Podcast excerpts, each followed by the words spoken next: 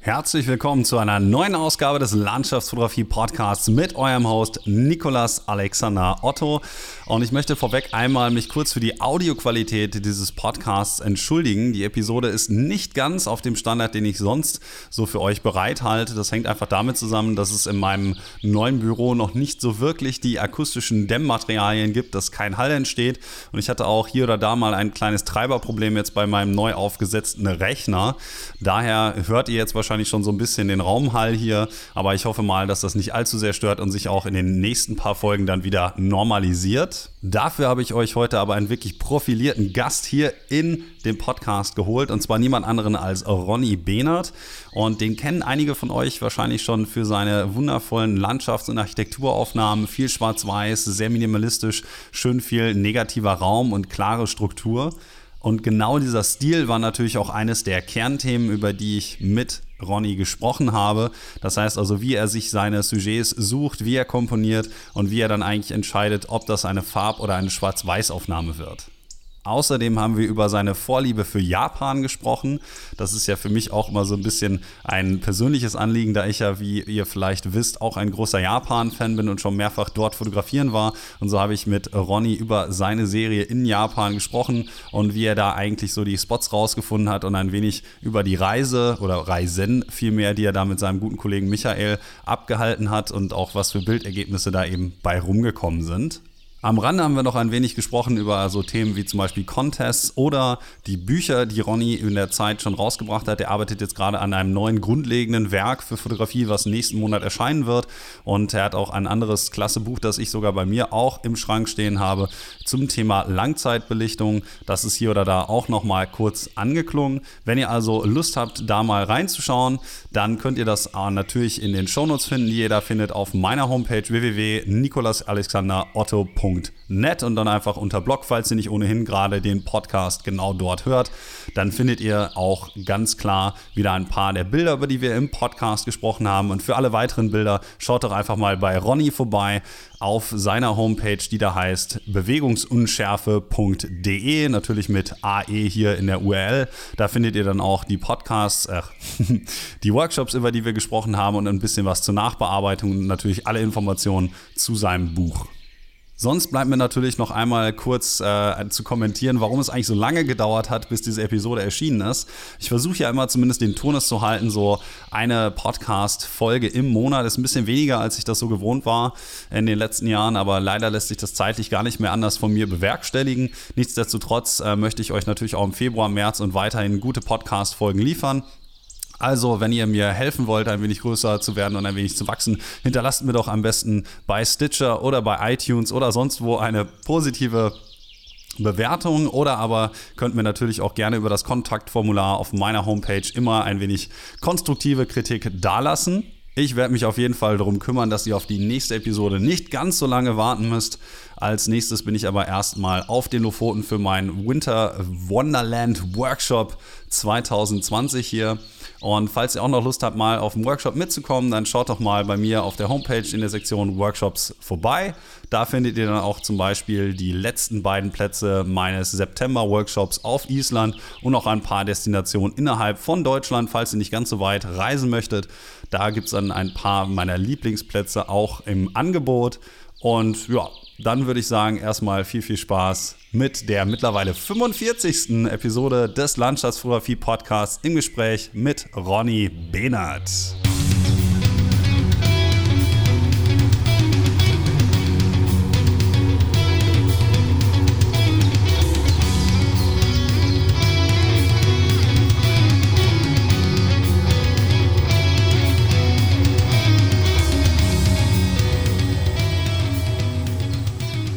So, herzlich willkommen zu einer neuen Ausgabe des Landschaftsfotografie Podcasts und wie bereits im Opening erwähnt, habe ich heute hier Ronny Behnert für euch in den Podcast holen können und erstmal möchte ich mich ganz herzlich bei dir bedanken, dass du dir die Zeit nimmst, hier ein wenig mit uns zu quatschen und erstmal herzlich willkommen, Ronny. Hallo, hallo und ich habe auch zu danken. So, ähm, ich weiß nicht, ob du noch die Zeit hattest, äh, dir vorher vielleicht einen dieser Podcasts mal anzuhören. Dementsprechend weiß ich jetzt nicht, ob du die erste Frage schon kennst. Rein obligatorisch ist es so, dass ich erstmal ein bisschen nach dem fotografischen Werdegang meiner Gäste frage. Also wie zum Beispiel bist du jetzt spezifisch zur Fotografie und naja, sagen wir mal zur Architektur, Schrägstrich Landschaftsfotografie ist ja so ein bisschen beides gekommen. Mhm. Magst du uns das einmal ein wenig erläutern? Sehr gerne. Ähm Angefangen hat das so vor, ich würde sagen, zwölf Jahren oder eigentlich noch viel früher. Ähm, ich habe, als ich jung war, viel ähm, gezeichnet und gemalt. Ich habe ähm, äh, vor allen Dingen Comics gezeichnet und war also ähm, so optisch schon immer so ein bisschen auch in der Schiene, dass ich irgendwas darstellen wollte. Also ob das jetzt ähm, gezeichnete Sachen waren oder auch gemalte Sachen, wollte damals eigentlich auch Comiczeichner werden und ähm, habe dann das auch relativ lang gemacht äh, ähm, das mit der mit dem Studium für den Comiczeichner ist nichts geworden und äh, habe dann auch irgendwann so eine so eine Sperre bekommen. Also ich habe dann eben keine Lust mehr gehabt, wirklich damit weiterzumachen und habe dann so ein zwei Jahre erstmal gar nichts damit zu tun gehabt. Und irgendwann hat mir ein Freund dann äh, mal seine kleine äh, Kompaktkamera geliehen. Das war so eine ganz kleine, alte, schrabbelige, ähm, schon eine Digitalkamera.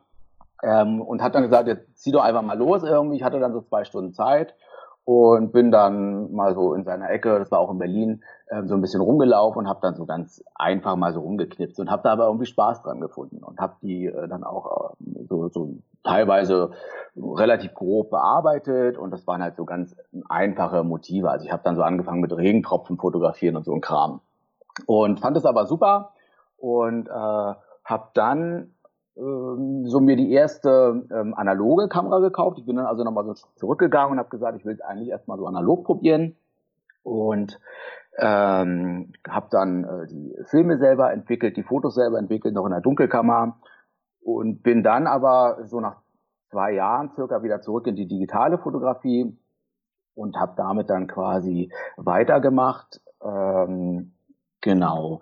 Und äh, so thematisch war ich eigentlich immer im Thema ähm, urbane Stadtlandschaften und Landschaften auch. Das war eigentlich immer so mein Thema. Die Architektur kam so ein bisschen später.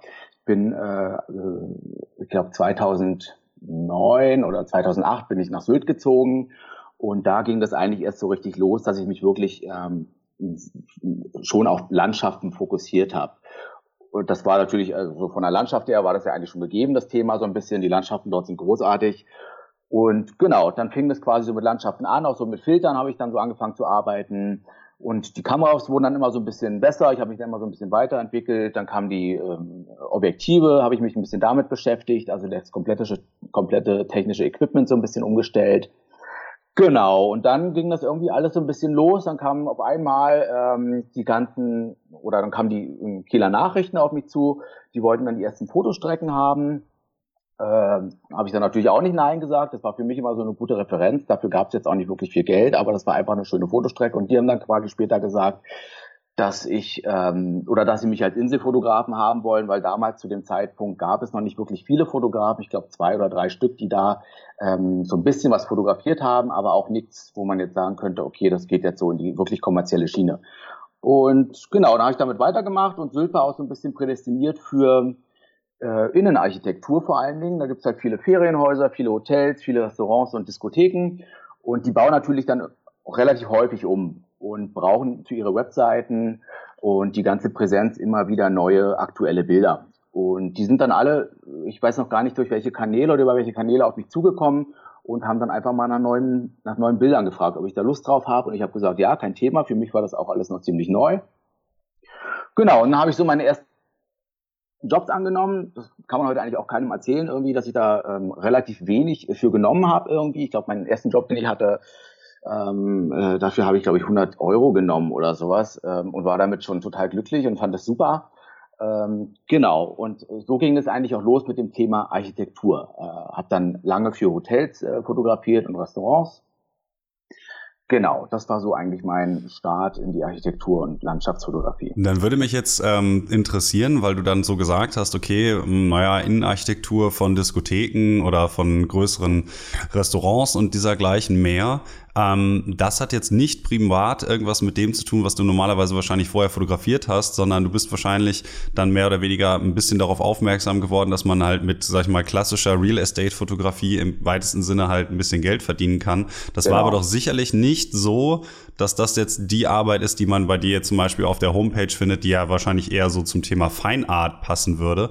Wie hat genau. das Ganze denn dann sozusagen angefangen, dass du da mehr das Augenmerk drauf gelegt hast und machst du das heute vielleicht immer noch, dass du halt sagst, okay, hier oder da fotografiere ich mal ein Hotel, sobald das äh, Budget stimmt oder wie hat sich mhm. das Ganze quasi so in diese, diese zwei, zwei Straßen aufgeteilt? Mhm. Ähm, an die Architektur kam ich tatsächlich erst über die Fotografie. Also ich habe mich da vorher gar nicht wirklich für interessiert äh, und habe dann quasi erstmal angefangen, ähm, mich mit den Motiven, die ich fotografiere, auch so ein bisschen auseinanderzusetzen. Ja. Also das heißt, mittlerweile bin ich ein großer Architekturfan und habe meine Lieblingsarchitekten. Ähm, das kam aber tatsächlich erst so ein bisschen über die Fotografie. Äh, so landschaftstechnisch war ich eigentlich auch so ein bisschen, sagen wir mal, nicht unbedingt gezwungen, aber das war schon so ein bisschen vorgegeben, als ich an die Nordsee gezogen bin. Ähm, da gibt's halt, sag mal, keine, was sagt man, keine, keine Motive, die man, oder wie, wie, wie drücke ich mich aus, ähm, ähm, also Landschaft war quasi schon vorgegeben. Das, das war so ein, so ein Thema für sich. Normaler, vielleicht wäre es ganz anders gelaufen, wenn ich jetzt in Berlin geblieben wäre. Vielleicht hätte ich mich da ein bisschen mehr auf Porträt spezialisiert oder so weiter. Aber ich glaube, ich kam eher so ein bisschen über die Fotografie an meine Bereiche, die ich jetzt so ein bisschen abdecke. Also ich war auch nie der große Porträtfotograf. Ich habe es immer mal so ein bisschen probiert. Und äh, gerade so, wenn man so ein paar Hotels fotografiert hatte, dann ähm, war natürlich, wenn man so Aufträge von Magazinen hatte, immer so der Skilehrer mit drin oder, oder der Koch wollte auch mal oder sollte auch mal mit rein. Davon musste man dann schon mal so ein paar Porträts mitmachen.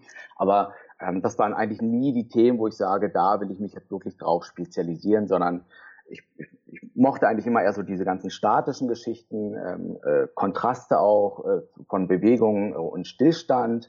Also ich wollte immer so ein bisschen Kontraste erzeugen und auch eigentlich so ein bisschen Ruhe reinbringen. Und ähm, ich glaube, das passt ganz gut ähm, in der Architekturfotografie oder auch in der Feinart oder Langzeitfotografie, äh, dass man sich da gerade so ein bisschen auf ähm, Motive und Bilder äh, und Szenen ähm, spezialisiert, die viel Ruhe erzeugen ähm, und auch Kontraste äh, von Stillstand zu Bewegung, äh, hell zu dunkel, auch ganz Schwarz-Weiß-Geschichten zum Beispiel waren für mich auch immer ein großes Thema. Damit habe ich eigentlich angefangen, ähm, also vor allen Dingen immer Kontraste zu erzeugen. Genau. Und die Langzeitfotografie, ähm, äh, das war für mich auch immer so ein schönes Thema, weil ich einfach teilweise Bewegungen sichtbar machen wollte, ähm, genau, sehr klare Aufnahmen machen wollte, sehr aufgeräumte Aufnahmen machen wollte. Genau, ich war eigentlich nie wirklich strukturiert in meinem ganzen Leben nicht, aber ich glaube, so die Fotografie hat dann so ein bisschen ähm, die Ruhe in meinen, in meinen Alltag auch so ein bisschen reingebracht. So. Also ich wollte eigentlich immer so ein bisschen ruhiger werden und war es aber nie. Und ich glaube, so dieses lange Belichten und ähm, so Bilder bewusst aufbauen, ähm, hat ähm, schon so ein bisschen mehr ähm, Struktur in, meine, in meinen Alltag gebracht, sagen wir es mal so. Weißt du denn noch, was so das erste Bild war, bei dem du dann gedacht hast, okay, mal abgesehen von meinen kommerziellen Projekten oder so, die ich habe, das ist so ein Bild, dafür lohnt es sich zum Beispiel eine Homepage zu machen, da hast du dir wirklich Mühe gegeben, hast gesagt, okay, ich brauche dieses Motiv, ich möchte die Belichtungszeit, ich verwende den und den Graufilter. So, wann hat das quasi mit der artistischen Fotografie in etwa so angefangen, dass du wirklich sagen konntest, okay, das ist jetzt so mein Subgenre, das ist, was ich wirklich beackern will. In welchem zeitlichen Rahmen bewegen wir uns da etwa? Das kam relativ früh, also auch so, als ich nach Sylt gezogen bin, war das 2009, 2010. Äh, ich habe eigentlich immer ein Bild im Kopf, an das ich mich irgendwie immer erinnere, was ich mittlerweile aber ziemlich gruselig finde, ähm, weil es einfach technisch schon, naja, sagen wir mal, grausam war. Aber ähm, das, da geht es um äh, Buhnen und äh, Wellenbewegungen. Also eigentlich auch nichts Großartiges, aber ich wollte halt unbedingt so dieses Ziehen ähm, der Wellen äh, wieder ins Meer rein, und das ist Umspülen der, der Buhnen so ein bisschen ähm, darstellen und einfach diese Bewegungen ähm, ja, optisch darstellen. Genau. Und dafür habe ich halt einen ganz klassischen ähm, äh, 3.0er Graufilter von BMW damals noch benutzt. Ähm, das war mein erster Schraubfilter, den ich hatte. Ähm, genau, das war so mein, mein Teil. Also ähm, qualitativ war das war das nichts irgendwie. Ich habe dann erst später gemerkt, was ich da eigentlich fabriziert habe. Also äh, der Filter war dreckig, äh, voll von der Gischt irgendwie. Das heißt, in der Bearbeitung kam natürlich auch die ganzen, der ganze Dreck ähm, äh, auf dem Filter noch so ein bisschen mit raus. Äh, die Kontraste waren nicht so dolle. Ich hätte vielleicht noch anders mit Belichtungszeiten spielen können. Aber das Bild bleibt mir immer so ein bisschen im Kopf, wo ich sage, äh, genau, das war so mein erstes bewusstes Bild einer Langzeitbelichtung. Und wenn du dir jetzt quasi heute nochmal diesen gleichen, äh, so, so, naja, ich sag mal, Stilfragen ähm, ein wenig Gehör schenkst oder so, wenn du jetzt überlegst, okay, wie hat sich der Stil seitdem so ein bisschen verändert, ähm, würdest du dann sagen, dass du quasi deinem Stil dahingehend so ein bisschen treu geblieben bist? Also ich, ich versuche mal so langsam in diese Richtung ein wenig zu navigieren, weil ich zu dem Stil, den du fährst, der ja schon relativ eigen ist, ähm, also relativ, naja, sag ich mal, eigenständig auch, ähm, wie du da quasi hingekommen bist und wie du den von da aus halt weiter verarbeitet hast? Ja, ich bin ähm, also dem Stil, glaube ich, schon treu geblieben. Ähm, ich habe lange, lange äh, Schwarz-Weiß oder auch nur Schwarz-Weiß-Bilder gemacht, ähm, habe versucht immer ähm, mit Kontrasten zu arbeiten, also vor allen Dingen hell und dunkel, teilweise Strukturen auch so ein bisschen zu betonen. Ähm, aber mit der Zeit ist es dann eigentlich immer noch ruhiger geworden und also noch, ähm, noch aufgeräumter. Ich wollte halt irgendwie so dieses Aufräumen und diesen Minimalismus in den Bildern immer noch so ein bisschen ähm, weiterbringen und noch minimalistischer und noch aufgeräumter, noch weniger drauf, aber trotzdem wirkungsvoller. Ähm, also ich wollte es immer so ein bisschen auf die Spitze treiben und das eigentliche Motiv, was ich habe, äh, immer so ein bisschen auf eine Bühne stellen und so ein bisschen vom Rest lösen quasi. Das ist, ähm, da kann ja drumherum immer ganz viel passieren um ein Bild, aber ich wollte eigentlich so ähm, äh, ein, also meist ein Motiv, das sich im Wasser befindet, ähm, so minimalistisch, klar und einfach wie möglich darstellen. Und ich glaube, mit der Zeit hat sich das natürlich so ein bisschen verändert. Äh, anfangs habe ich halt meist keine Belichtungszeiten über 20, 30 Sekunden gehabt und mittlerweile ähm, bin ich relativ häufig äh, in einem Zeitraum von vier, fünf, sechs, sieben Minuten, ähm, um einfach noch mehr ähm, oder noch stärker den Minimalismus zu ähm, hervorzuheben. Genau. Und irgendwann habe ich auch so ein bisschen gewechselt. Ich war relativ lange ähm, bekannt für Schwarz-Weiß-Geschichten und habe dann aber irgendwann so ein bisschen umgeschwenkt, weil ich auch dachte, ich will mal so ein bisschen was Neues auch machen. Und das ist ja auch immer so eine Form von Weiterentwicklung. Ähm, ich will eigentlich nicht stehen bleiben, sondern auch mal wieder neue Sachen lernen und bin dann so ein bisschen auf, auf, ähm, auf die Farbe gekommen. Relativ entsättigt trotzdem, aber ich wollte immer so, so ein bisschen die Farben eigentlich durch die Kontraste ersetzen und dadurch vielleicht so ein paar andere Stimmungen erzeugen irgendwie und trotzdem aber minimalistisch bleiben. Ähm, und genau, habe mir dann teilweise so angefangen, Motive rauszusuchen, die ähm, äh, schon sehr farbig sind, die quasi so ein Farbplex in der Landschaft sind und äh, sich dadurch quasi darstellen irgendwie. Trotzdem sehr minimalistisch. Genau, das war so mein Weg. Ähm, das bringt mich dann zu einer der ersten Hörerfragen, die mir über Instagram ähm, zugetragen wurden. Übrigens herzlichen Dank an dieser Seite für alle Leute, ähm, an dieser Stelle vielmehr, die sich hier kurz beteiligt haben und mir ein paar Fragen dargelassen haben. Und zwar ähm, ist eine Frage angeklungen, die da wäre, ähm, ob du bereits vorher weißt, bei der Motivauswahl und bei der Herangehensweise vor Ort, ob das Bild später schwarz-weiß oder Farbe sein soll. Und wenn ja, woran du das eigentlich dann festmachst, dass es eben nachher entweder monochrom oder nicht monochrom ist? Mhm. Weiß ich vorher, genau. Ähm, in der Regel ähm, mache ich mir da vorher schon so ein bisschen Gedanken drüber, wie es auch aussehen soll. Und normalerweise weiß ich immer, ob das ein Farbbild werden soll oder äh, eine Schwarz-Weiß-Aufnahme. Und ähm, das macht sich für mich eigentlich immer bemerkbar, wenn ich mir jetzt Motiv raussuche, äh, dass einfach durch einen bestimmten Farbklecks, ähm, oder dass sich durch einen bestimmten Farbklecks darstellt. Also ich nehme jetzt mal als Beispiel ähm, den Berliner Hauptbahnhof, so ein ganz klassisches Beispiel irgendwie. Und wir haben seit circa einem Jahr, also ist ja immer noch so eine riesen Baustelle und seit einem Jahr stehen davor so riesen gelbe Tanks. Und sonst der Hauptbahnhof ja eigentlich nur so ein Glasgebäude und du hast eigentlich nicht wirklich einen Farbklecks. Also ohne diese Tanks ist das quasi eigentlich ein schönes Schwarz-Weiß-Bild, weil man da ähm, damit äh, die Strukturen äh, des Gebäudes so ein bisschen hervorheben kann äh, und vielleicht die Strukturen der, der Umgebung so ein bisschen. Ähm, aber seitdem diese Tanks da sind, ähm, die relativ groß sind und diesen Bahnhof auch so ein bisschen überragen und schon sehr dominant ähm, und knallgelb sind, ähm, habe ich dann auch gesagt, okay, das wäre eigentlich mal so eine wunderschöne Farbaufnahme, irgendwie, dass man wirklich sagen kann, man entsättigt mal diesen Rest nur so ein bisschen dass man die Blautöne vielleicht so ein bisschen mit rausnimmt äh, und dafür dieses Gelb mal so ein bisschen hm, betont. Also ich versuche quasi immer, ähm, wenn ich eine Farbaufnahme habe oder wenn ich mich dafür entscheide, dass ich einen einzigen ähm, Punkt des Motives äh, ein bisschen hervorhebe durch die Farbe und den Rest so ein bisschen entsättige, dass ich gar nicht mehr als zwei oder drei Farben im Bild habe.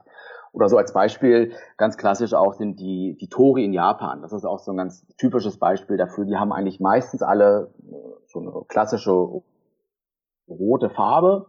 Äh, das eignet sich auch perfekt dafür. Also ich finde immer so, das Motiv, das muss einfach auch farbig bleiben. Wenn es entsättigt wird, kann es natürlich auch wirken, aber gerade die Farbe macht auch so ein bisschen das Motiv aus. Und rundherum ist eigentlich nichts außer Wasser und Himmel. Der hat meistens so einen leichten Blauton mit drin, wenn man den fertig aufgenommen hat. Das, der Blauton wird ein bisschen rausgeholt, ein bisschen entsättigt. Und dann tritt quasi das Motiv durch diese rote Farbe noch ein bisschen stärker in den Vordergrund. Also es ist so, dass du dich meistens dazu entscheidest, dass auch wenn ein naja, sag ich mal, Sujet, ähm, hier oder da dann auffällige Farben hat, dass du dann mehr oder weniger einen Farbklecks dir als zentrales Farbelement behältst und den Rest dann drumherum etwas desaturierst, damit du schon, naja, sagen wir mal, das Augenmerk mehr auf diesen einen Punkt im Bild sozusagen richten kannst. Ganz genau, so sieht's aus.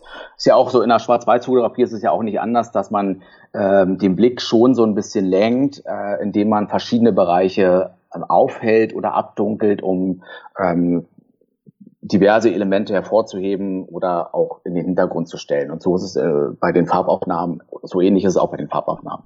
Genau.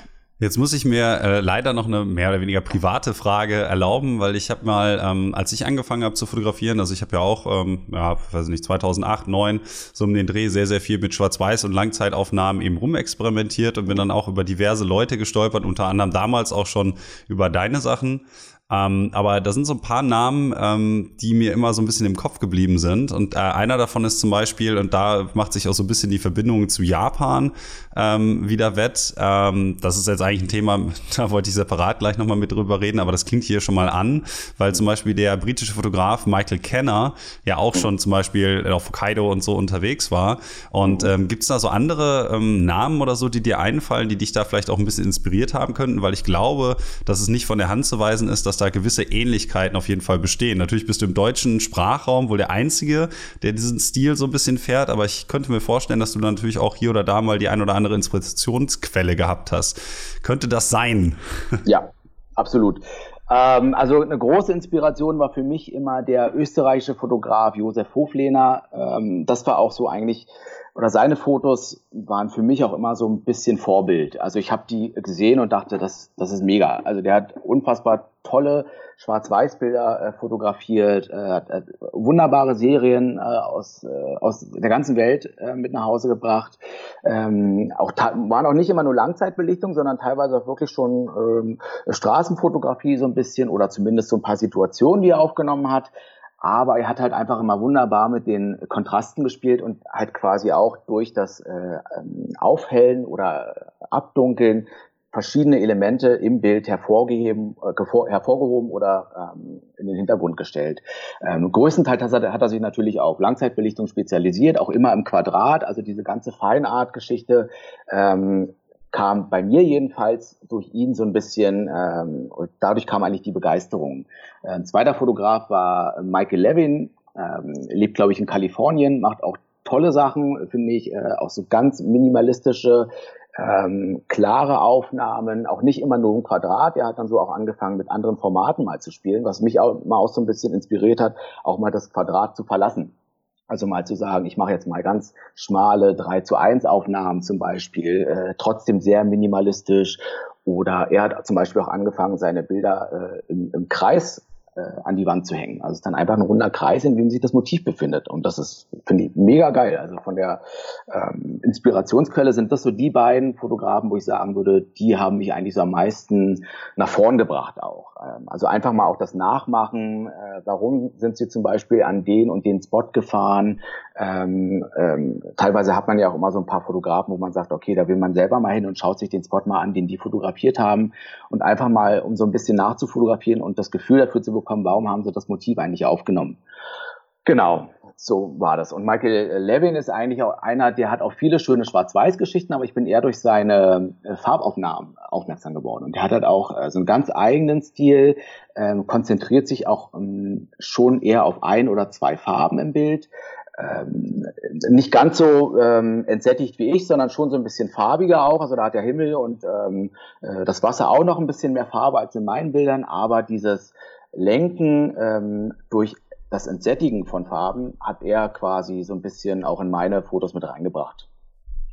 Würdest du dich denn dann in dem Kontext schon so verorten, dass du mit den Leuten so ein bisschen aufgeschlossen hast oder ist das auch immer so, also ich kenne das ja nur von mir, meinen großen Vorbildern, die ich so habe, dass ich denen natürlich immer so ein bisschen hinterher eifer und eigentlich immer noch sehe, dass ich natürlich auf der einen Seite nicht dazu gelangen will, die Leute jetzt irgendwie billig zu kopieren, weil das wäre dann ja auch irgendwie ein bisschen traurig, aber auf der anderen Seite halt irgendwie zumindest das Maß an Qualität eben dieser Leute so ein bisschen zu erreichen. Siehst du dich da auch schon so, dass du sagen würdest, dass deine Eigenständigkeit, die du mit in die Bilder mit reinbringst, dann schon dazu geführt hat, dass du dich dich mit den Leuten sozusagen so ein bisschen auf Augenhöhe schon fühlst? Oder ist das aber bei dir auch eher so wie bei mir, dass du den Leuten, naja, sagen wir mal, immer noch so ein bisschen nach, nach all den Jahren immer noch ein bisschen zu denen aufblickst und halt weißt, okay, ich werde das vielleicht äh, zu Lebzeiten auch gar nicht mehr schaffen, so ein tolles Gesamtwerk zu schaffen oder so. Wie ist so dein Verhältnis zu deinen Vorbildern? Ich finde das immer ganz interessant, das mal zu hören.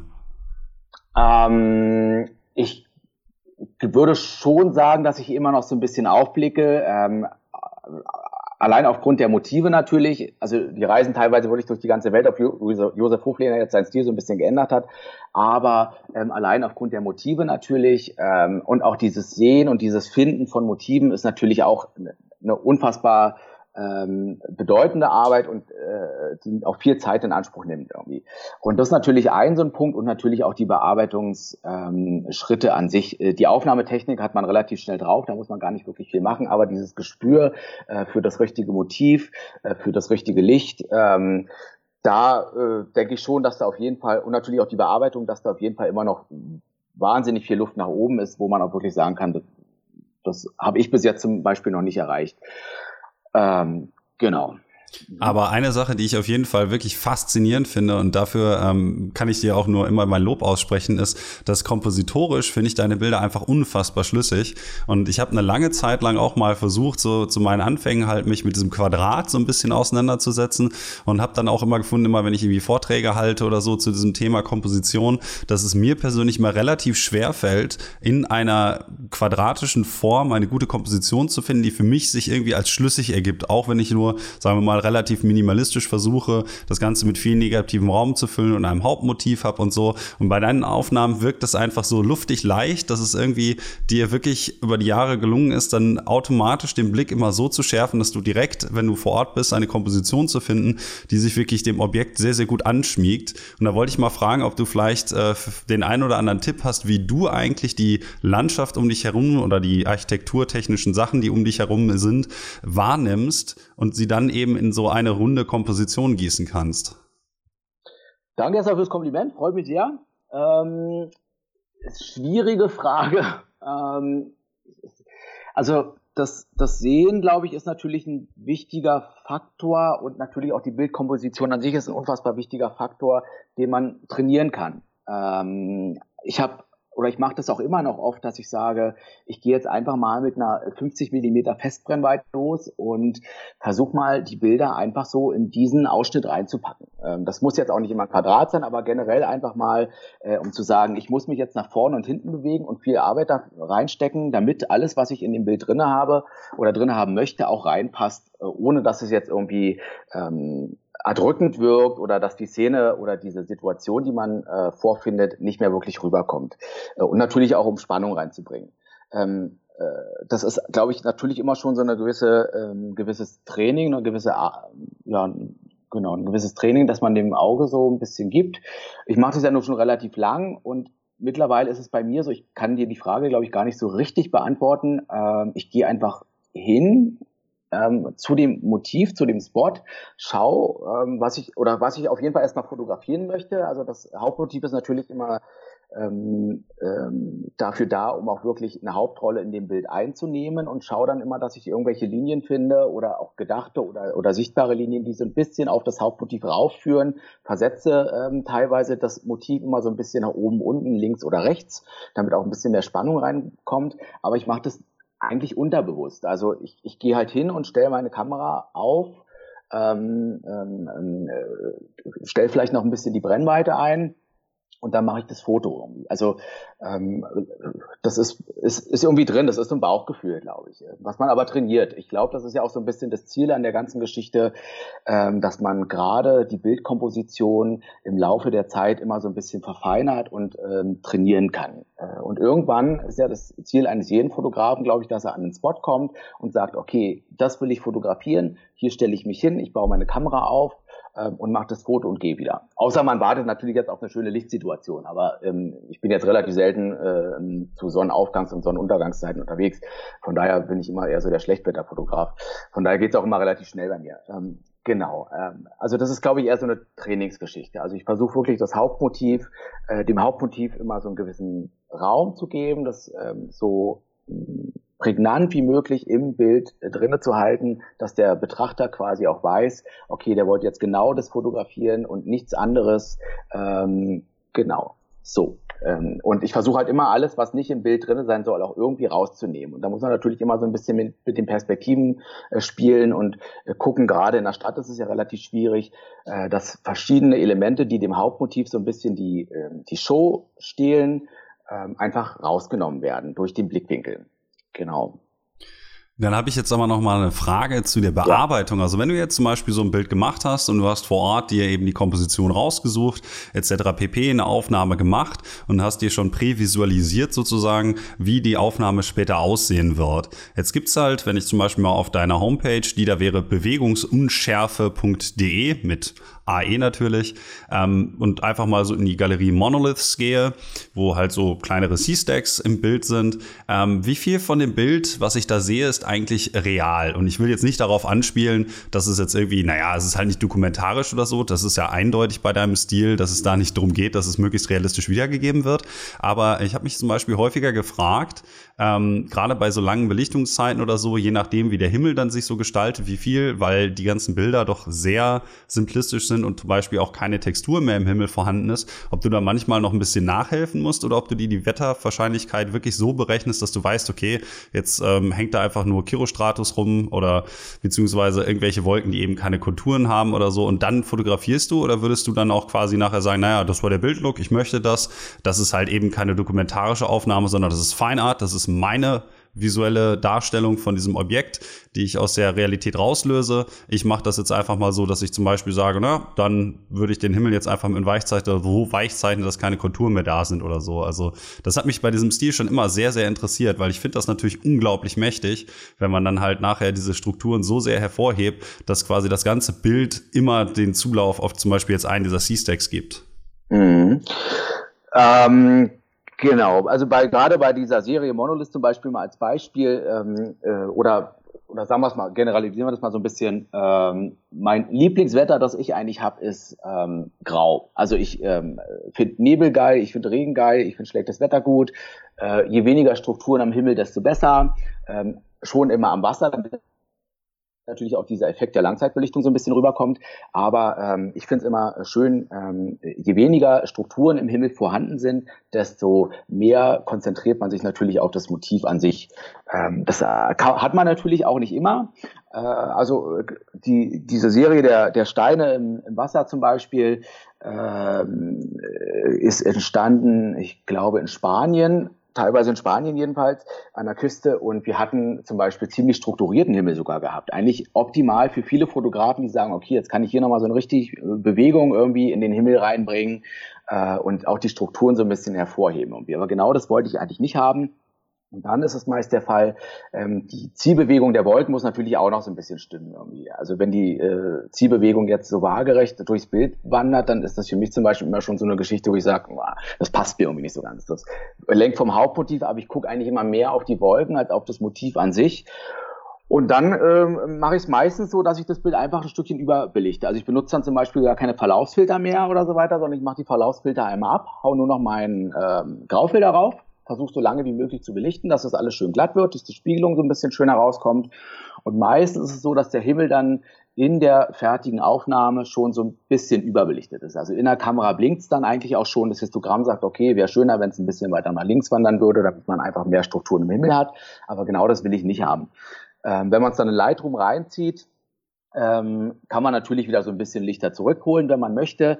Ähm, aber ich versuche da dann schon eher die Strukturen, die trotzdem noch im Himmel vorhanden sind, auch nochmal so ein bisschen rauszuholen, indem ich einfach in den Farbkanälen ein bisschen Luminanz reinlege zum Beispiel. Also sagen wir jetzt mal, der Himmel ist so ein bisschen blau und wenn ich jetzt in Lightroom äh, die Farbkanäle einmal anwähle und da den Blaukanal, äh, den, im Blaukanal den Luminanzregler so ein bisschen nach rechts ziehe und aufhelle, dann wird der Himmel quasi strukturlos. Also dann sind die Strukturen fast vollständig verschwunden.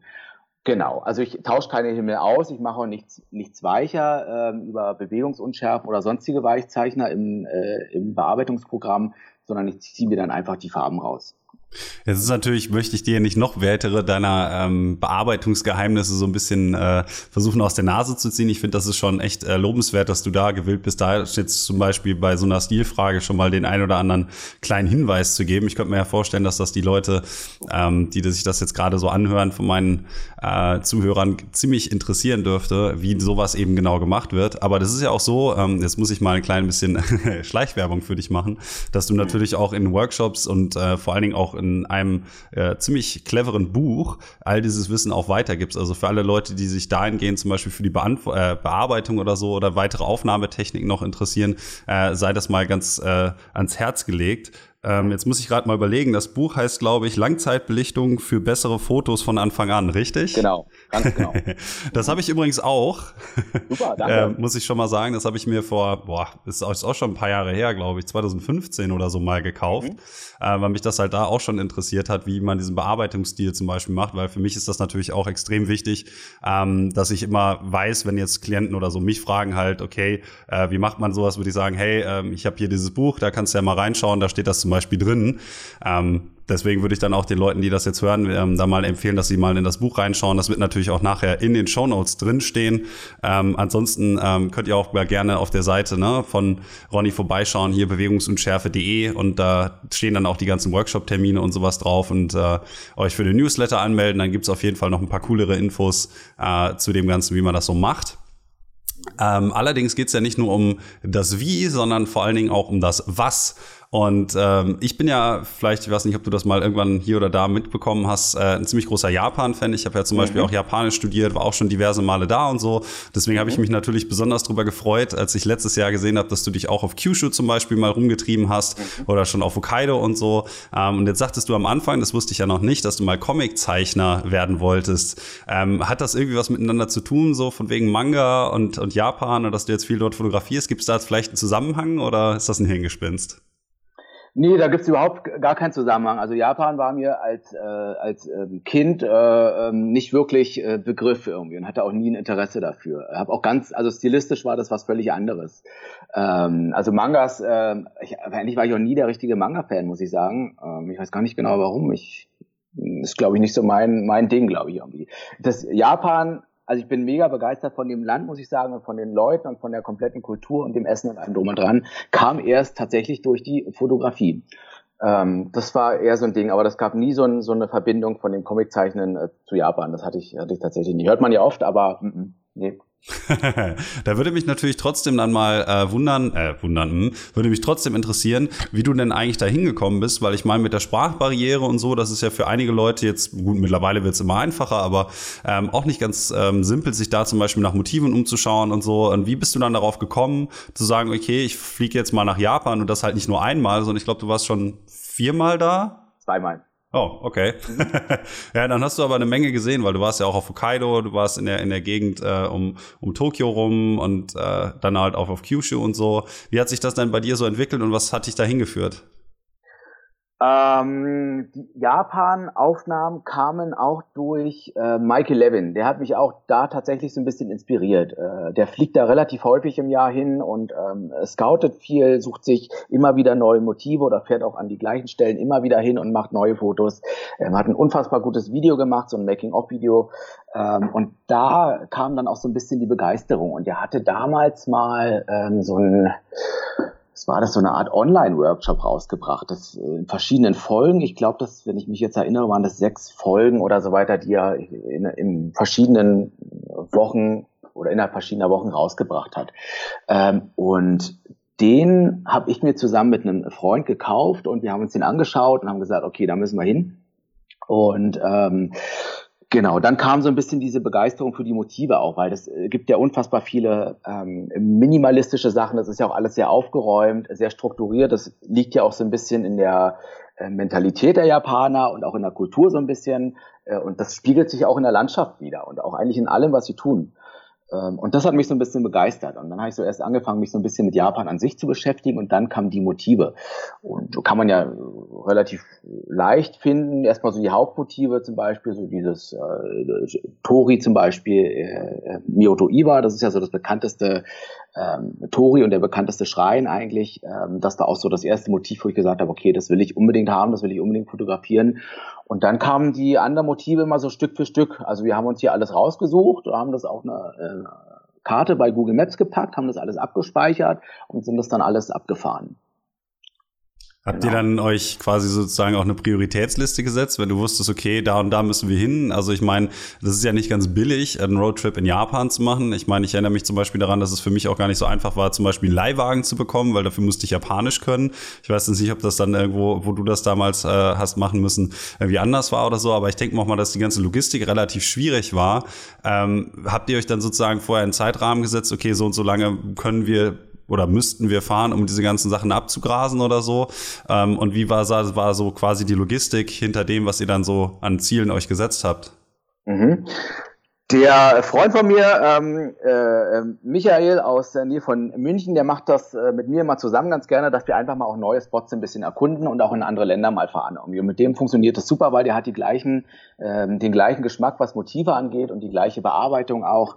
Ähm, und von daher passt das dann immer ziemlich gut. Und der ist, glaube ich, so ein, ähm, also der kann wahnsinnig gut organisieren und äh, weiß genau, äh, dann und dann müssen wir äh, losfahren, damit wir dann und dann ankommen. Irgendwie. Ich habe da irgendwie nicht das Gefühl für. Also ich könnte auch drei Stunden an dem Spot stehen und sagen, okay, ich, mache jetzt noch ein Bild und noch ein Bild irgendwie oder genieße einfach mal die Szene. Und er sagt, nee, wir müssen jetzt los, wir müssen jetzt weiter. Und genauso, das war halt auch immer natürlich immer so ziemlich gut, dass er jetzt dann auch einfach ähm, das so ein bisschen vorantreibt und organisatorisch sagt, okay, wir müssen jetzt losfahren, damit wir in sechs Stunden da sind, so in dem Dreh.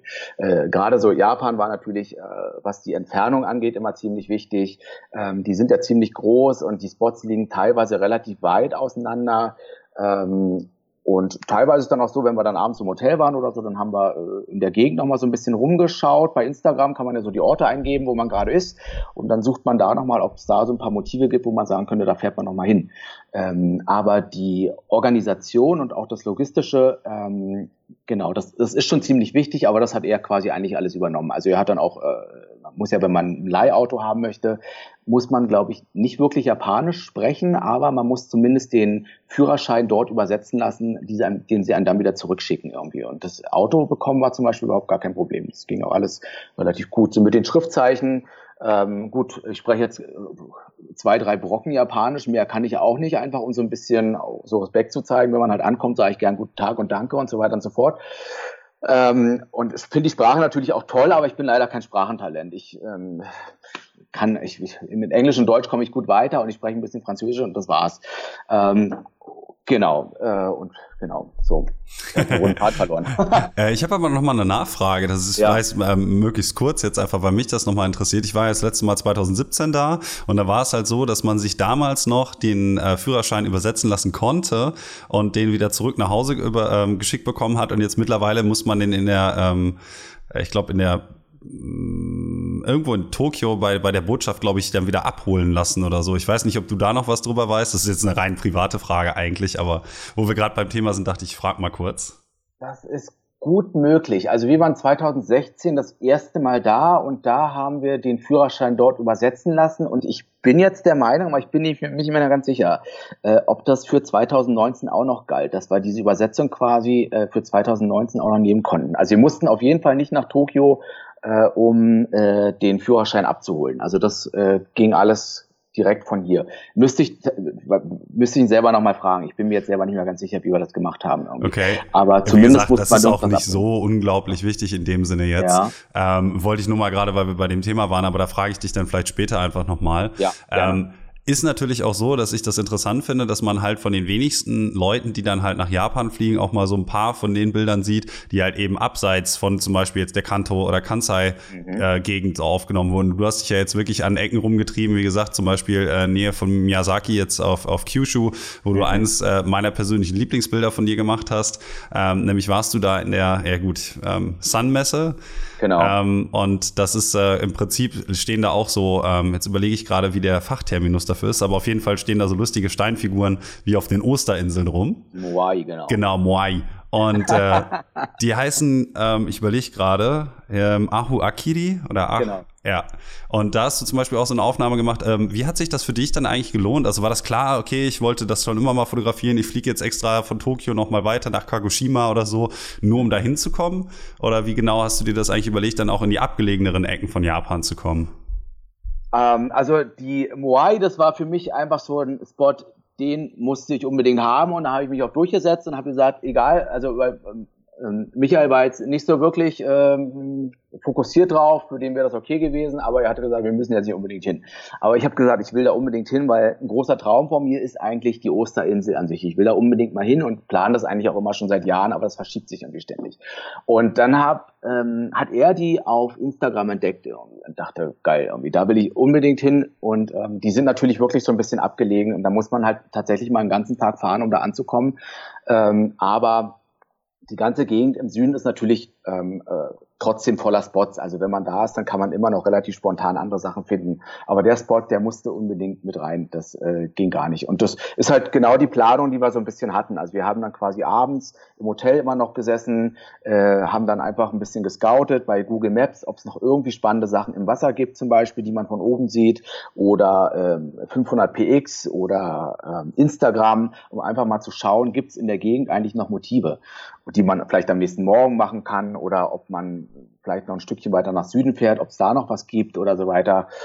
Genau, also wir haben das auch immer alles ziemlich spontan gemacht und waren da relativ frei und flexibel in der ganzen Planung. Äh, die Hotels haben wir alle spontan gebucht. Äh, wir haben irgendwie teilweise in der Nacht erst ein Hotel gebucht, damit wir irgendwas finden zum Schlafen.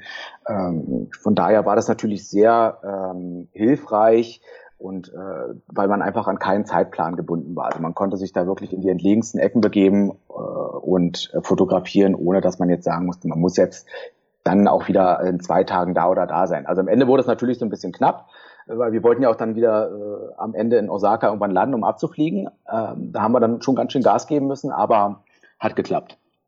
Wie lange wart ihr denn ins? ja, es ist natürlich nicht schlecht, wenn man dann noch zeitlich noch wieder zum Flug äh, zurückkommt. Ähm, wie lange wart ihr denn insgesamt auf den beiden Trips dann so unterwegs? Zweimal drei Wochen. Boah, da habt ihr aber schon echt eine Menge gesehen. Also nur um das mal kurz in Relation zu setzen. Also zum Beispiel diese, ähm, dieser Sun Messe Park, wo die Moais stehen, ist ja, glaube ich, so, na, ich sag mal, Luftlinie so knapp 4000 Kilometer entfernt zum Beispiel von dem, ähm, jetzt überlege ich gerade, wie der Sea-Stack heißt, Ebisu Daikoku. Mhm. Ähm, das ist ja oben in Hokkaido. Das war aber nicht derselbe Trip, oder? Nee, das war nicht derselbe Trip. Okay. Das war Hokkaido haben wir gemacht äh, 2016 und äh, also da haben wir uns quasi eher so in den richtigen Norden begeben, haben aber tatsächlich auch gar nicht so wirklich viel in Hokkaido geschafft, also vielleicht gerade mal ein Viertel vielleicht oder so.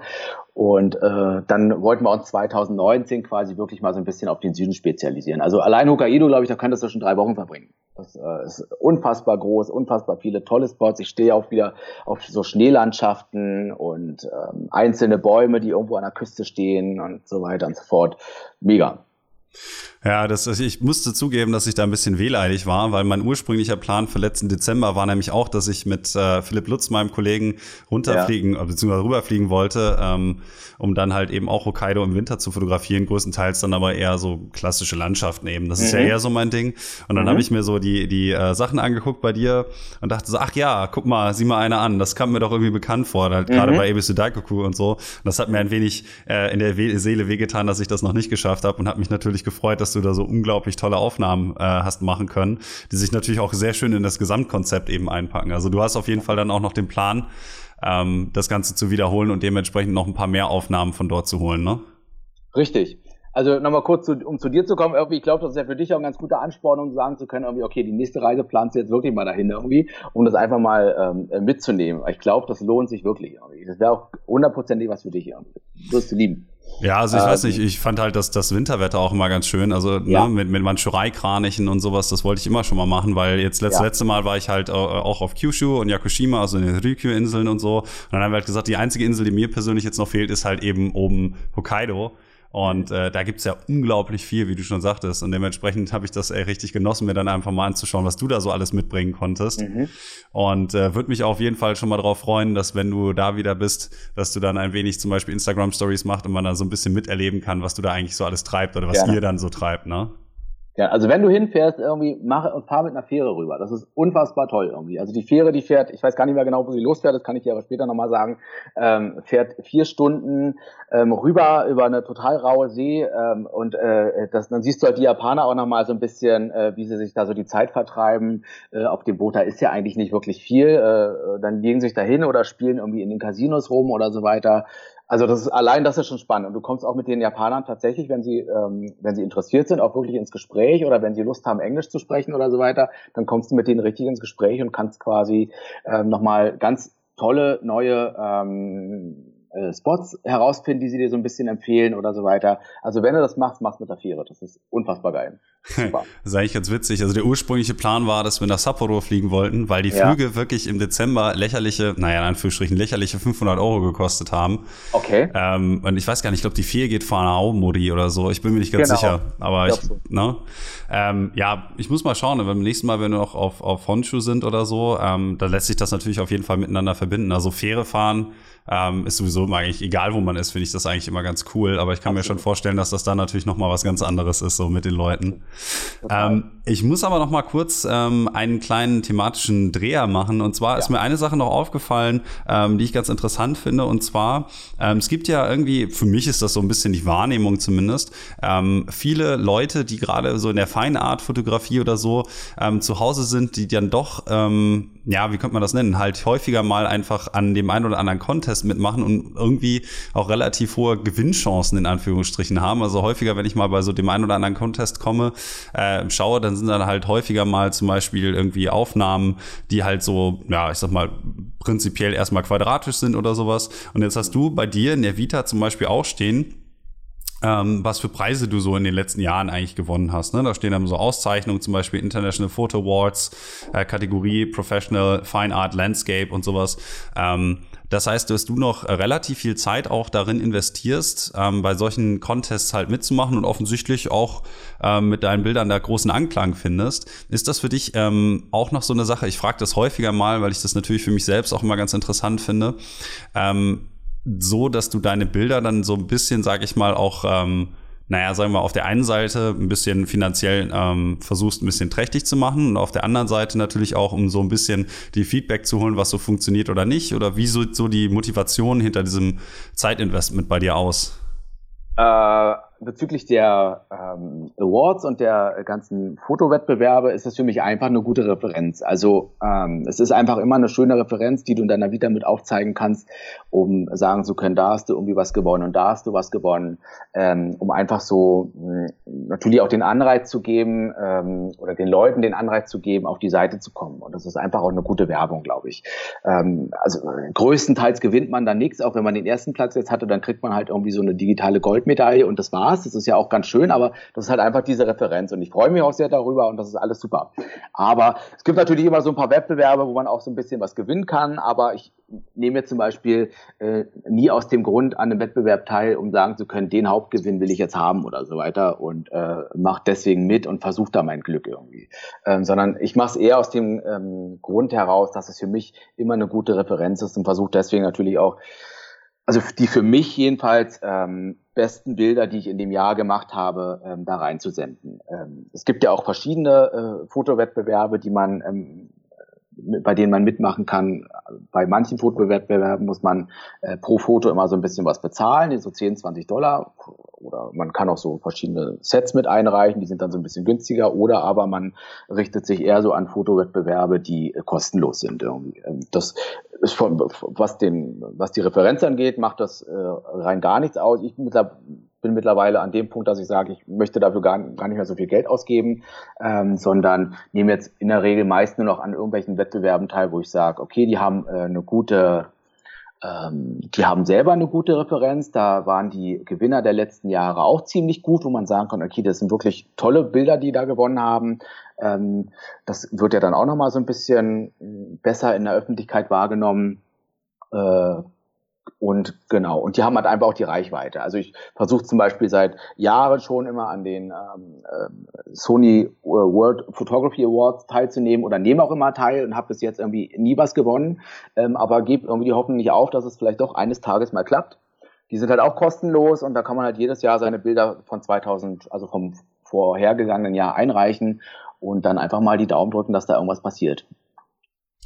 Wenn du dann mal da gewinnen solltest, was wäre denn dann deine Reaktion darauf? Also wie sehr äh, würde sich das emotional dann noch mitnehmen, wenn du gerade bei sowas dann auf einmal, wo du jahrelang darauf hingearbeitet hast, dann auch wirklich gewinnst? Also. Die Reaktion, ja, ich glaube, ich gehe erst mal feiern. Von daher, ich weiß es nicht, keine Ahnung. Also ich freue mich halt einfach tierisch drüber. Das gibt halt auch nochmal so einen richtigen äh, Schub nach vorn. Das motiviert auch extrem, muss ich sagen. Ähm, das ist auch immer so ein bisschen das Ding, was man, ähm, was, was mich immer so vorangetrieben hat. Einfach diese Motivation, um auch sagen zu können, okay, jetzt habe ich einen dritten Platz gemacht, jetzt habe ich einen zweiten Platz gemacht oder einen ersten Platz gemacht. Ähm, du willst natürlich immer vorankommen und sagen, beim nächsten Mal willst du vielleicht den ersten haben oder so, ist auch so ein bisschen so ein Ehrgeiz natürlich da. Und das motiviert natürlich auch, egal ob welcher Platz es jetzt war. Ähm, ich glaube, ich weiß gar nicht, was ich machen würde, wenn ich da gewinnen würde. Ähm, auf jeden Fall würde ich ähm, keine Ahnung, wahrscheinlich schreien durch die Gegend laufen, ich weiß es nicht. Ähm, auf jeden Fall würde ich mich sehr freuen. Genau. Was steht denn dann eigentlich so in nächster Zeit bei dir projekttechnisch so an? Also bist du jetzt auch gerade zum Beispiel dabei, mal das Buch neu aufzulegen? Da gibt's ja wahrscheinlich dann irgendwann mal eine zweite oder dritte Edition von. Und äh, was machen denn so für Projekte für 2020? Was hast du da so geplant? Ähm, das Buch Langzeitbelichtung befindet sich jetzt in der zweiten Auflage und äh, äh, der Verlag hat sich zumindest noch nicht gemeldet, dass eine dritte Auflage ähm, ähm, veröffentlicht werden soll. Also da wird jetzt erstmal, glaube ich, noch nicht äh, dazu kommen, dass wir daran arbeiten. Die zweite Auflage ist, glaube ich, auch erst 2000 ich glaube Anfang 2017 oder 80, ich weiß es gar nicht mehr, rausgekommen. Äh, also ist noch nicht allzu lange, äh, von daher wird es, glaube ich, noch eine Weile so gehen. Ähm, ich hoffe natürlich mal, wenn das irgendwann soweit sein sollte, dass wir auch eine dritte Auflage machen werden. Ähm, das größte Projekt, wo ich jetzt oder das ich jetzt gerade am Fertigstellen bin, ähm, woran ich jetzt auch, glaube ich, zwei Jahre arbeite, ist ein neues Buch, ähm, das sich vor allem mit dem, also komplett mit dem Thema Fotografie von A bis Z äh, beschäftigt. Also es ist halt quasi so eine Art Fotolexikon, wo ich und ein ähm, Kollege von mir aus Stuttgart, der Luca Taukert, die ähm, oder all unser Wissen zusammenfassen und in dem Buch veröffentlichen. Irgendwie. Das hat, glaube ich, jetzt 600 oder 650 Seiten, also ziemlich dick. Ähm, und wir haben uns da so fotografisch in den Bereichen so ein bisschen aufgeteilt. Also ich habe so meine äh, meine Klassiker genommen, Schwarz-Weiß-Fotografie, Architektur, äh, Technik, äh, Bildgestaltung, Bildbearbeitung, Langzeitbelichtung und so weiter und so fort. Und er hat sich so auf die Bereiche spezialisiert, äh, Porträt, Makro, ähm, auch ein bisschen Bildbearbeitung, ähm, äh, Sport, Action, so eine Geschichten. Genau, und das ist jetzt so das Projekt, was wir gerade ähm, äh, beenden. Also jetzt sind wir gerade dabei, äh, die letzten Manuskripte durchzuschauen. Ähm, das Lektorat hat alles fertig gesetzt und ich hoffe mal, dass es dann nächste oder übernächste Woche in Druck geht und dann wird es wahrscheinlich hoffentlich in einem Monat äh, erhältlich sein. Mal, mal schauen. Weißt du dann ähm, bei dem Veröffentlichungstermin so, wenn du weißt ungefähr, wann das rauskommt, wo man das auch bekommen kann? Also ich meine, welcher Verlag das ist oder so. Vielleicht möchte der eine oder andere sich das ja mal kurz aufschreiben und dann halt mal schauen, ob er oder sie sich das dann auch nachher zulegen möchte. Mhm, das ist der Bildner Verlag in Passau, also bildnerverlag.de. Ähm, werde ich aber sicherlich auch per, News, per Newsletter nochmal verbreiten oder bei Instagram posten oder Facebook posten. Ähm, ich glaube, da werde ich nochmal ordentlich Werbung für machen. Wahrscheinlich gibt es dann immer noch irgendein Gewinnspiel oder so weiter, wo ich dann zehn Exemplare einmal raushaue ähm, oder sowas. Aber an sich ist es der Bilderverlag aus Passau, genau. Ja, dann hoffe ich mal, dass das auf jeden Fall guten Zulauf findet, dass das Projekt, das klingt ja jetzt auch mit äh, über 600 Seiten schon ziemlich umfassend und ziemlich zeitintensiv, mhm. dass sich das dann dementsprechend auch auszahlt und dass ihr, wenn ihr das gut bewerbt, dann auch ähm, da einiges an ähm, Feedback für bekommen könnt und einiges an Verkäufen absetzen könnt. Also da drücke ich euch auf jeden Fall erstmal die Daumen. Ne? Dankeschön.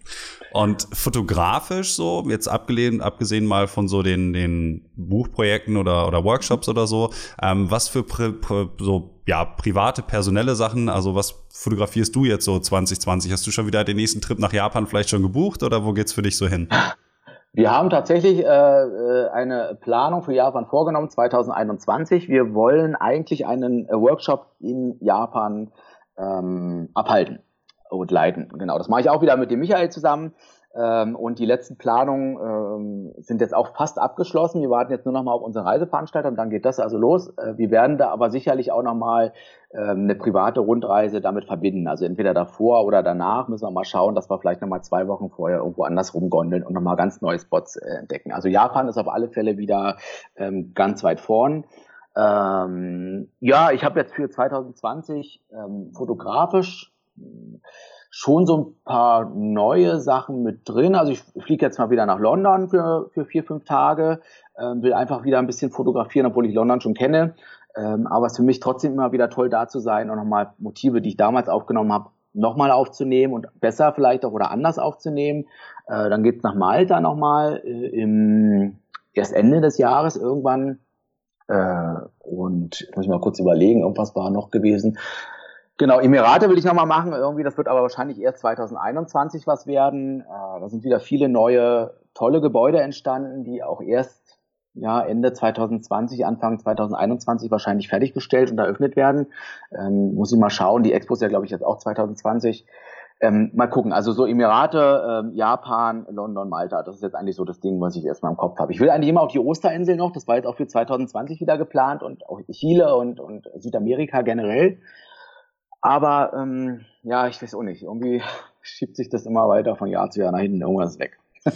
Ja, deswegen muss man, glaube ich, einfach mal irgendwie schauen, dass man auch seine eigenen Passionsprojekte hier oder da mal umsetzt. Also ich, das ist ja. so eine Sache, ich habe mir auch irgendwie vorgenommen, äh, bei mir ist ja auch meistens ähm, relativ voll, einfach mit, mit Artikeln und mit Workshops und anderen mhm. privaten Sachen oder so, dass ich mir halt gesagt habe, okay, einmal im Jahr zumindest muss ich irgendwie etwas machen, was ich persönlich fotografieren will. Irgendeiner dieser Spots, die ich mir schon immer gedacht habe, da muss ich unbedingt mal hin. Und einen davon muss man im Jahr, finde ich, machen, damit man nicht so sozusagen immer noch die, die nicht immer das Gleiche macht und auch selber noch ein bisschen die Motivation behält. Und ich meine, ich kann da ja nur ähm, irgendwie versuchen, dir zuzureden, dass du das nicht allzu sehr auf die lange Bank schiebst, bevor es dann wirklich irgendwann mal weg ist. Ne? Aber das ist leichter gesagt als getan natürlich.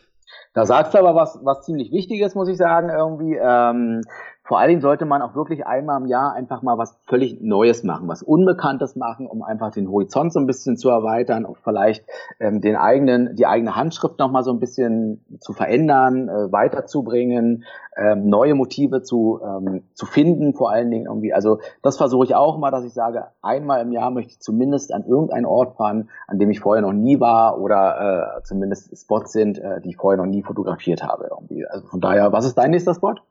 Ähm, gute Frage. Ich überlege gerade. Also ich fliege jetzt in übermorgen auf die Lofoten zum x-ten Mal ja? allerdings wegen des mhm. Workshops. Mhm. ähm, das nächste, was ich danach mache, ist, ähm, ich fliege Ende Februar auf die Lingen, äh, beziehungsweise nach Tromsø und werde in den Lingenalpen unterwegs sein. Und da war ich persönlich noch nicht. Okay. Das wird ja schon langsam immer mal so mal hier oder da finden so bestimmte, zum Beispiel Ottertin ist schon ein relativ bekannter Berg oder so. Ja. Die einen oder anderen Sachen finden da schon Anklang.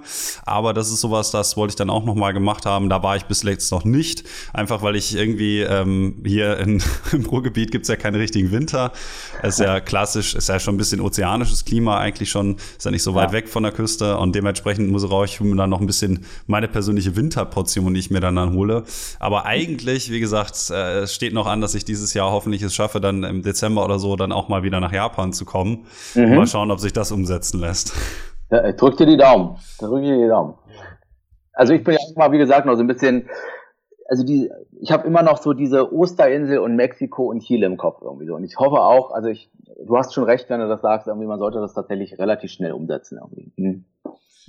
Eine Frage jetzt noch so zum Ende des Podcasts. Ja. Ähm, ist eigentlich immer so auch schon obligatorisch. Ich frage natürlich die Leute, die bei mir hier ihre Zeit verbringen und ein bisschen mit uns quatschen, auch, wen fänden die eigentlich so interessant ähm, als Podcast? Ähm, ja, Teilnehmer. Also wenn ich jetzt irgendwie einen Fotografen hier reinholen könnte, wen würdest du denn ganz gerne mal hören? Äh, ist das jetzt deutschsprachig oder englischsprachig oder? Ähm, also vorwiegend natürlich ähm, eher deutschsprachig, deutschsprachig aber wenn du natürlich auch irgendwie einen englischsprachigen hast oder so, bei dem ich dann irgendwie schauen kann, lässt sich ja gegebenenfalls auch machen. Von daher kannst du mir natürlich auch gerne einen englischsprachigen Fotografen oder Fotografin nennen. Ich bin ja immer schlecht, so Sachen auf Anhieb zu beantworten, äh, wie mich so auf so einen Kopf sprudeln müssen. Aber ich würde jetzt tatsächlich mal einfach sagen, also ich weiß gar nicht, ob das wirklich möglich wäre, aber ich würde tatsächlich gerne mal Josef Hoflehner hören. Ich würde den, ich würde einfach mal gerne wissen, ähm, wie er dazu gekommen ist, äh, warum er das macht, warum er seinen Stil gewechselt hat. Der fotografiert dann mittlerweile eigentlich eher in den USA, äh, teilweise so alte, ähm, also Oldtimer und so ein Kram, also völlig anderes, auch keine Langzeitbelichtung, sondern schön aufgebaute, sehr klar aufgebaute ähm, Landschaftsaufnahmen mit Auto. so, und ähm, das wäre mal so ein Gast, wo ich sagen würde, ja, das würde mich total interessieren. Okay, dann schauen wir doch mal, ob ich den guten Mann erreichen kann und ob er sich dazu bereit erklärt, hier ein wenig Zeit mit uns zu verbringen. Also das sollte ähm, im Rahmen des Möglichen sein, dass ich auf jeden Fall mal versuche, äh, den hier in den Podcast zu bekommen. Also äh, schauen wir mal, ob ich dir da demnächst dann gute Nachrichten überbringen kann. Sehr gerne, würde ich, äh, wäre ich mega glücklich. ähm, ja, dann würde ich mich jetzt zum Abschluss nochmal ganz herzlich bei dir bedanken, dass du dir die Zeit genommen hast, jetzt hier an einem Montagnachmittag vor allen Dingen, ähm, und will dich mit uns zu quatschen und dann doch einen kleinen Blick in die Trickkiste sogar zuzulassen und ein wenig mit uns über Japan und diverse andere Dinge zu sprechen und äh, dementsprechend ganz, ganz vielen herzlichen Dank und äh, ich hoffe mal, dass wir uns vielleicht demnächst einmal wieder sprechen. Sehr, sehr gerne. Ich habe auch zu danken. War mega lustig.